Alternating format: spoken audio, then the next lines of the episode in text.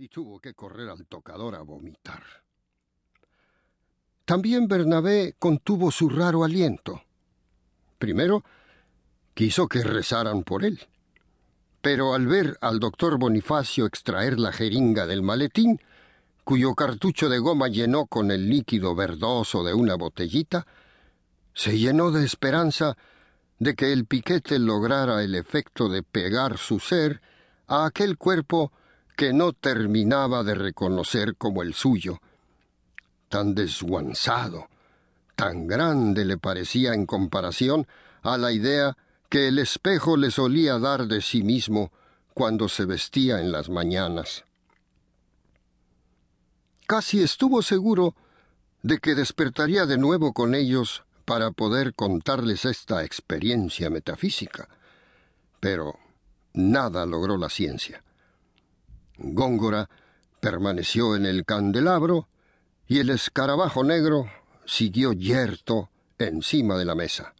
Entre los platos comidos a medias, las copas volcadas, la salsa bernesa de los filetes y una carlota de rompope que acababa de llegar, hasta que el doctor Murillo lo cubrió con un mantel de cuadros rojos que le había facilitado el capitán de meseros.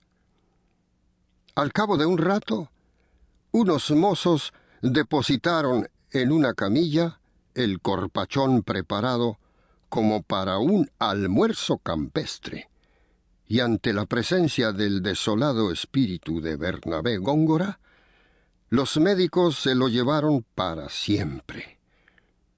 También se llevaron a su esposa Sibila como a un perrito abandonado.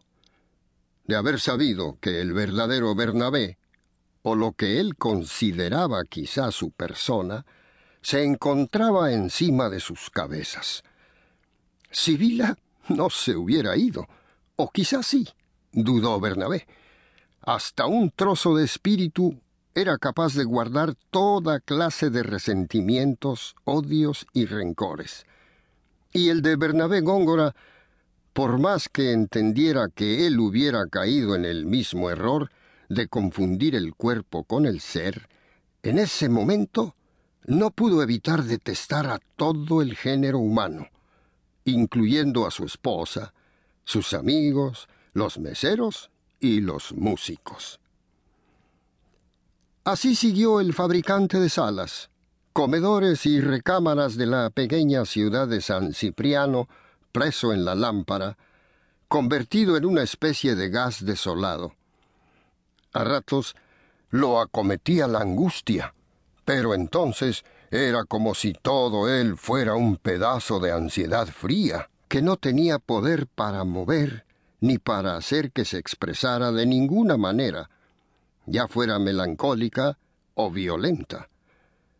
Al cabo de un rato, pasada la conmoción por su fallecimiento, los músicos guardaron sus instrumentos y la misma clientela a la que él había creído gritar Aquí. Aquí. Estoy aquí. Pagó sus cuentas sin oírlo jamás y salió consternada del restaurante.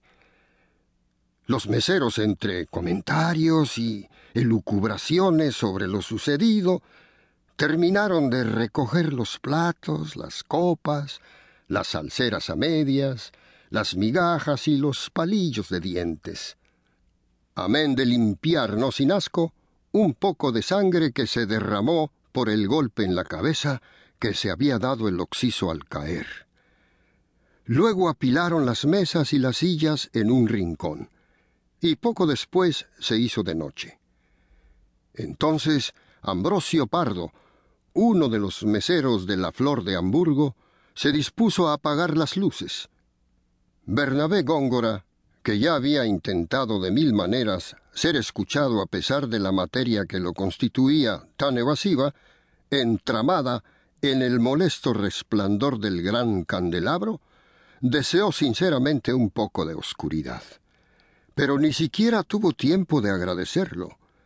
El joven oprimió simplemente el botón y, como si fuera una de las velitas de cristal con apariencia de merengue,